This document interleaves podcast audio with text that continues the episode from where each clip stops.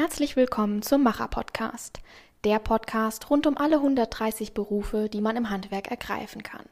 Der Podcast ist für alle, die gerne was mit den Händen machen und nach Feierabend das Ergebnis ihrer Arbeit sehen möchten, aber auch für die, die beim Handwerk bisher immer nur an Hoch- und Tiefbau gedacht haben – so ging es mir nämlich, bevor ich bei der Handwerkskammer Wiesbaden angefangen habe. Ich bin Maja Ebertshäuser, zwar eine Schreibtischtäterin bei der Kammer, habe aber auf jeden Fall gelernt, dass das Handwerk so viel mehr zu bieten hat, mega spannend ist und man echt gut verdienen kann. Im Macher-Podcast treffe ich Menschen, die ihren Weg ins Handwerk schon gefunden haben. Ob mit oder ohne Umweg, sie erzählen mir, wie sie im Handwerk gelandet sind und was an ihrem Beruf so einzigartig ist. Heute ist Rick Reimann bei uns zu Gast in der Handwerkskammer Wiesbaden. Herr Reimann ist 33 Jahre alt, Meister im Augenoptikerhandwerk und hat ein Fachgeschäft für Augenoptik in Niedernhausen, das Rick Reimann Augenoptik heißt. Hallo, Herr Reimann. Hallo, Frau Ebershäuser. Herr Reimann, wenn man in ein Fachgeschäft für Augenoptik geht, dann sieht das, um ehrlich zu sein, ja nicht direkt nach einer Handwerkerwerkstatt aus. Meistens sieht man da nur einen Laden mit einem großen Regal oder mehreren Regalen, vielen Brillengestellen und einer Sitzecke. Da würde man das Handwerk vielleicht gar nicht direkt vermuten. Was macht das Augenoptikerhandwerk denn zum Handwerk und wo versteckt es sich in Ihrem Laden? Verstecken tut sich das äh, hauptsächlich in der Werkstatt, wo wir wirklich die Brillen anfertigen, wo wir Brillen reparieren, wo wir die Gläser auf die Fassungen anfertigen, wo wir auch mal Fassungen aufarbeiten, die schon etwas älter sind, die die Kunden aber gern behalten möchten. Ähm, dazu gehört auch ganz wichtig das Thema Materialkunde, dass man halt auch ganz genau weiß, was man wie da zu machen hat. Ähm, dazu als Handwerk zählt noch die Kontaktlinsenanpassung, die Ver Anpassung von vergrößernden Sehhilfen wie Lupen und halt das Ausmessen der Augendirefraktion. Das heißt, Ihr Handwerk per se ähm, bezieht sich auf die Anpassung der Sehhilfen von den Kunden, aber es gibt ja auch noch Aufgaben, die Sie ausführen, die vorne in Ihrem Verkaufsraum stattfinden. Ja, das ist wirklich einmal die technische Beratung, das heißt auch da so ein bisschen die Materialkunde, das Handwerkliche dahinter. Was passt wirklich von der Größe? Gibt es Allergien? Was kann der Kunde wirklich tragen bei den Glasstärken? Das ist halt alles handwerkliches Wissen. Wie wird es später aussehen? Dabei schauen Sie aber auch danach, ob eine Brille oder eine Kontaktlinse zu einem Kunden passt? Ja, immer. Ganz, ganz wichtig. Sie haben mir einmal erzählt, dass ein Augenoptiker nicht nur Techniker, Physiker und Handwerker, sondern auch Kaufmann, Psychologe, Designer, Mode und Typberater ist. Also kann man sagen, Augenoptiker sind richtige Allrounder. Ja, sollte meiner Meinung nach aber fast jeder Handwerksberuf sein. Wie meinen Sie das? Naja, selbst ein Schreiner, der zu einem Kunden kommt und der eine Holzarbeit haben möchte, der erzählt rundrum, der muss auch teilweise Psychologe sein, hört sich die Geschichte dazu an, muss für den Kunden da sein. Das ist ja auch nicht nur mal eben so ein bisschen was mit Holz gemacht. Und das ist für mich eigentlich in jedem Handwerksberuf findet man immer mehrere Sachen drin. Und ähm, das alles, das heißt, Sie vereinen mehrere Tätigkeiten letztendlich in Ihrem Beruf des Augenoptikers. Sie haben mir aber auch mal erzählt, dass Sie ursprünglich gar kein Augenoptiker werden wollten. Wie sind Sie denn letztendlich in einem Beruf gelandet, den Sie für sich nie in Betracht gezogen haben? Ja, im Grunde genommen bin ich, was das angeht, reingestolpert, ähm, war damals in einer Fördermaßnahme, hatte keine Lust auf gar nichts, wie das halt so in der Jugend ist, ähm, wurde dann irgendwann mal mit so einem Fähig Fertigkeitentest ja, schon fast dazu genötigt, den zu machen. Da hat man festgestellt, dass Handwerk und Feinmotorik das Richtige für mich ist. Ja, dann hatte ich ein Bewerbungsgespräch damals in Mainz bei einer großen Kette und die haben mich vom Fleck weg aus dieser Maßnahme raus angestellt. Toll, das hört sich gut an. Also hatten Sie einen guten Übergang dann von dem Moment, dass Sie eigentlich nicht wussten, wo es hingehen soll, haben Sie dann eine Chance bekommen, eine Ausbildung auszuprobieren und es hat Ihnen gut gefallen. Ja. Wie lange hat die Ausbildung denn gedauert? Drei Jahre. Und danach haben Sie, glaube ich, direkt Ihre Meisterprüfung angeschlossen. Nee, ich habe ein Jahr noch als stellvertretender Filialleiter in dem Großkonzern gearbeitet und bin dann in die, auf die Meisterschule gegangen und war da dann 2012 fertig. Und wo haben Sie die Meisterprüfung gemacht? In Dietz. Und wieso haben Sie den Meister gemacht? Also was hat Sie dazu bewogen, sich äh, vom Gesellen zum Meister weiterzuentwickeln, weiterzubilden? Ich wollte mehr. Ich wollte von Sie Anfang an mehr. groß hinaus. Ich habe bei meinem Vorstellungsgespräch äh, zur Ausbildung meinem Chef schon gesagt, in fünf Jahren sitze ich auf seinem Stuhl. Das haben Sie ihm gesagt? Ja. Ähm, konnte eigentlich fast nur schief gehen. Er hat mich trotzdem angestellt, war damals sehr stolz auch auf mich und ich muss sagen, ich habe es geliebt. Es war einfach toll, auch die Meisterschule war toll und ich wollte groß hinaus. Und nach der Filialleitertätigkeit blieb dann irgendwann nur noch die Selbstständigkeit, um mich wirklich selbst zu verwirklichen. Was mögen Sie an Ihrer Arbeit denn am liebsten? Den Kundenkontakt, das Abwechslungsreiche, jeder Kunde ist anders. Eigentlich ist jeden Tag alles anders. Jeden Tag ist alles anders. Wahrscheinlich ja. ist das Handwerk an sich die Konstante und was drumherum passiert. Oder auch das nicht? Auch das nicht. Okay. Unterschiedliche Materialien, unterschiedliche Glasstärken, Glasmaterialien. Jeden Tag kommt immer irgendwas, was man die letzte Woche nicht hatte. Also Langeweile gibt es bei Ihnen nicht? Nein. Was ist für Sie denn das Besondere daran, selbstständig zu sein? Die Flexibilität im Laden. Ich ähm, kann meine eigenen Ideen umsetzen. Ähm, ich kann schnell auf den Markt reagieren, wenn was ist. Und was für mich immer wichtig war, den Mitarbeitern den Chef zu bieten, den sie verdient haben. Ähm, haben Sie sich deswegen auch dazu entschieden, äh, eine eigene Brillenkollektion zu planen? Das habe ich mich dazu entschieden, weil es ähm, eigentlich im Grunde genommen immer nur eine, ein Modell in fünf Farben in einer Größe gibt, wo ich gesagt habe, das, das reicht mir nicht. Und wenn Maßanfertigungen normal gemacht werden für Kunden, sind die exorbitant teuer. Was bedeutet exorbitant teuer? Ab 800, 900 Euro teilweise aufwärts. Das für das Gestell nur? Genau. Okay. Wo ich immer gesagt habe, das will ich nicht. Ich wollte das in, auch in einer günstigeren Variante.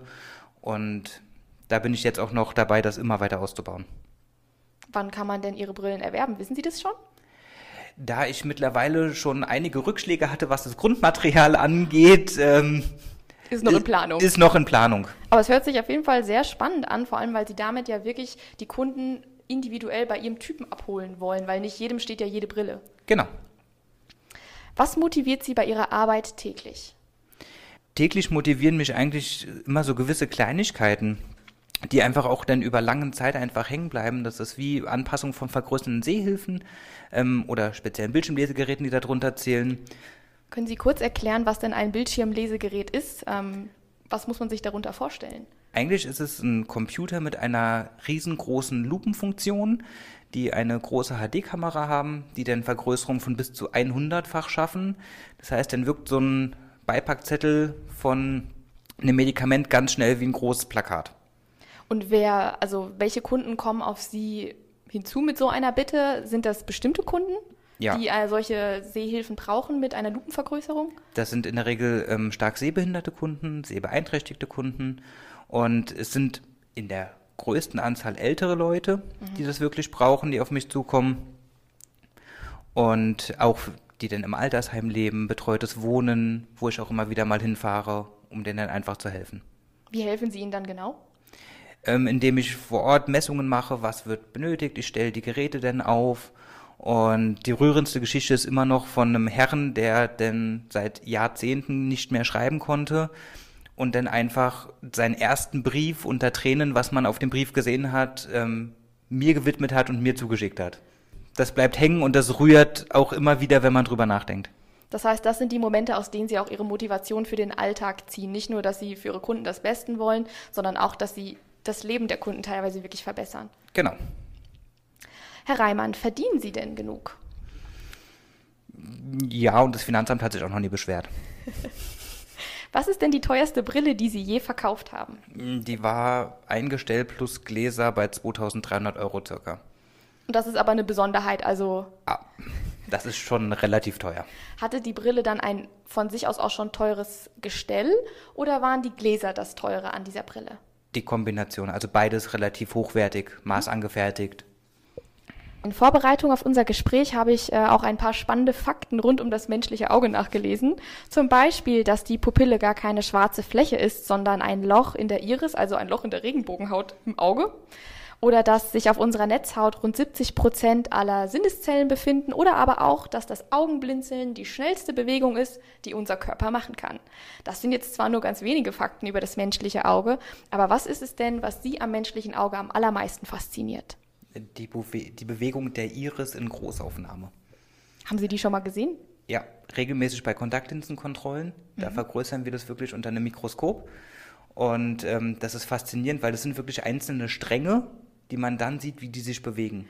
Das heißt, die Iris besteht aus einzelnen Strängen, ja. Muskelsträngen, ja. und die reagieren auf Licht. Licht. Genau. Je nachdem, ob sich dann quasi die Pupille zusammenzieht oder weitet. Und diese Reaktion. Genau. Und die kann man in so groß sehen. Das ist ja, spannend. Total faszinierend. Das glaube ich. Sieht aus wie äh, ein anderer Planet in dem Moment. Und das sehen Sie, wenn Leute bei Ihnen in den Laden kommen und Sie kontrollieren die Kontaktlinsen vor Ort. Genau.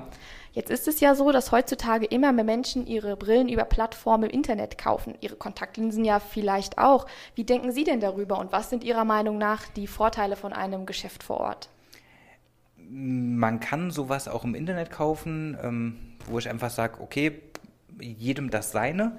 Ähm, viel halten tue ich davon nicht so, weil man einfach auch sagen muss, die Qualität ist oftmals nicht dieselbe, dann sind die Brillen nicht angepasst. Es hat niemand mit Fachwissen darüber geguckt, ob die Größe passt, ob die Glasstärke reinpasst.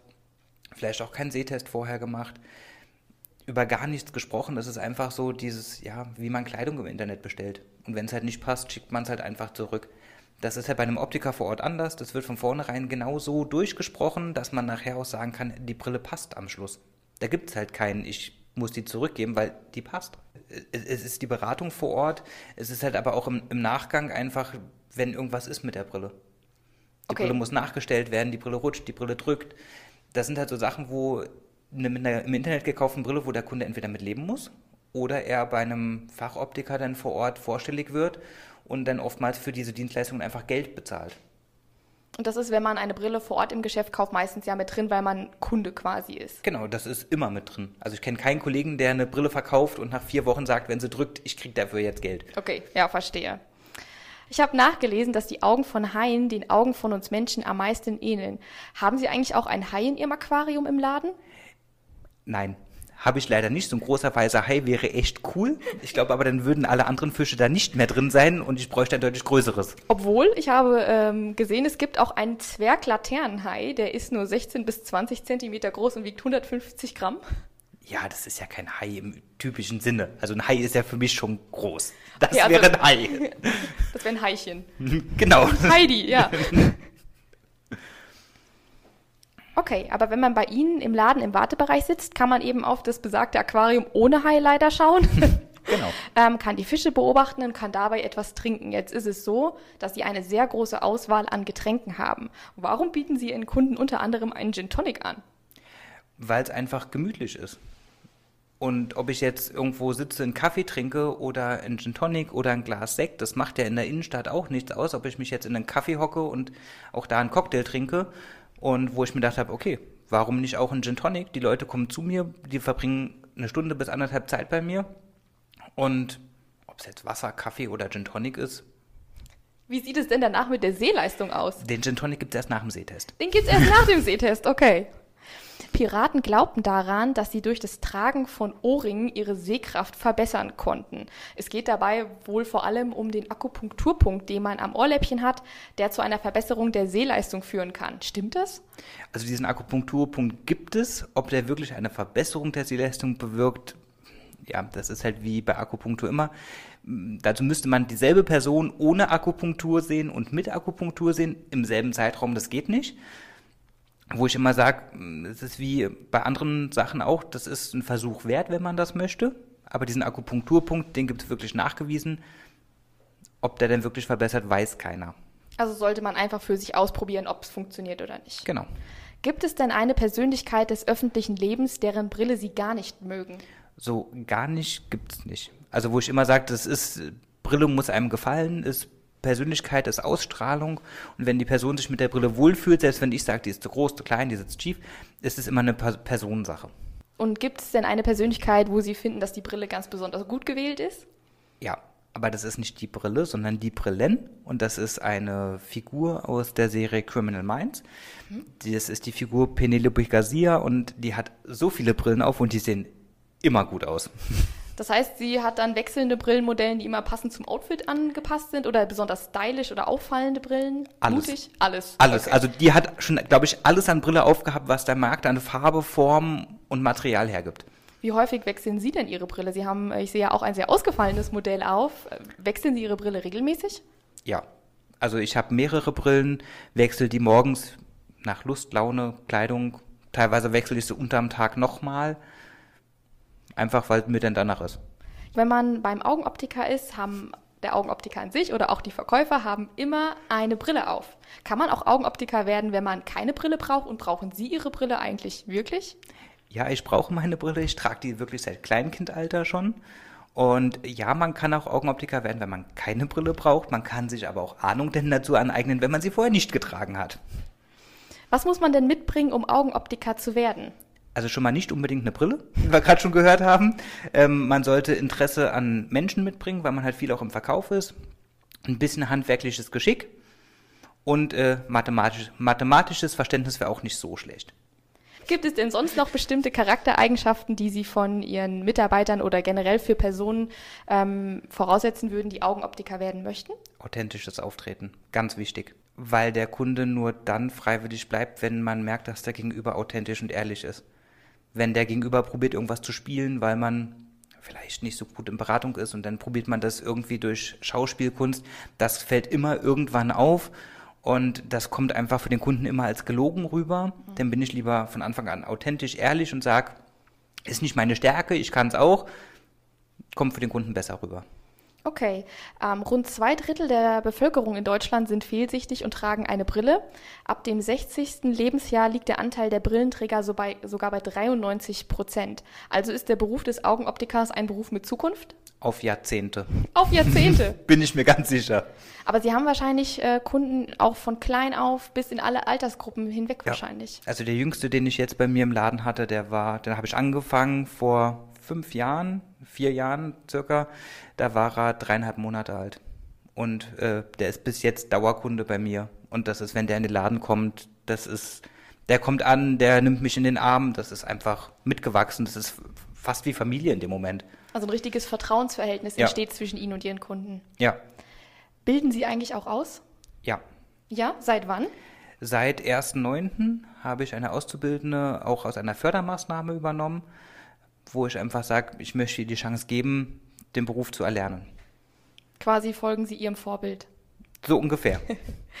ähm, wie würden Sie diesen Satz vervollständigen? Handwerk ist für mich? Das A und O. Handwerk ist wirklich alles. Ohne Handwerk gäbe es kein Leben. Davon auch äh, abgesehen keine Kleidung, gar nichts mehr.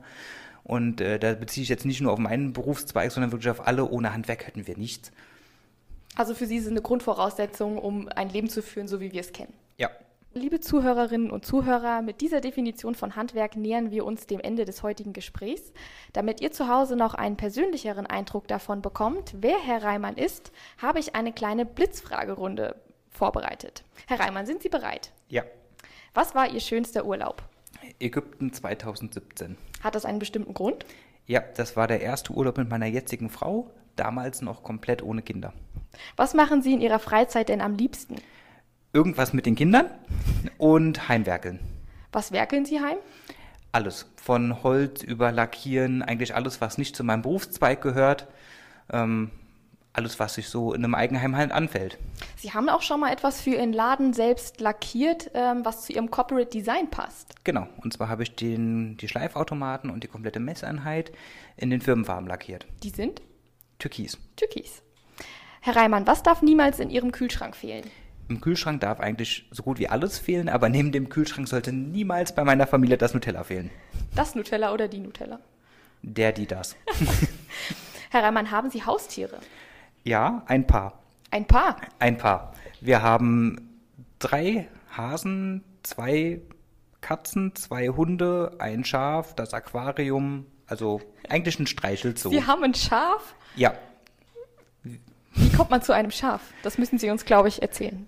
Unsere Nachbarn haben eine Wiese, wo weibliche Schafe drauf standen. Meine Frau war der Meinung, da gehört ein Bock dazu. Dann sagte unser Nachbar, dann kauft ihr einen. Dann hat sie bei einem Züchter gerufen. Der hatte eigentlich keinen Bock mehr.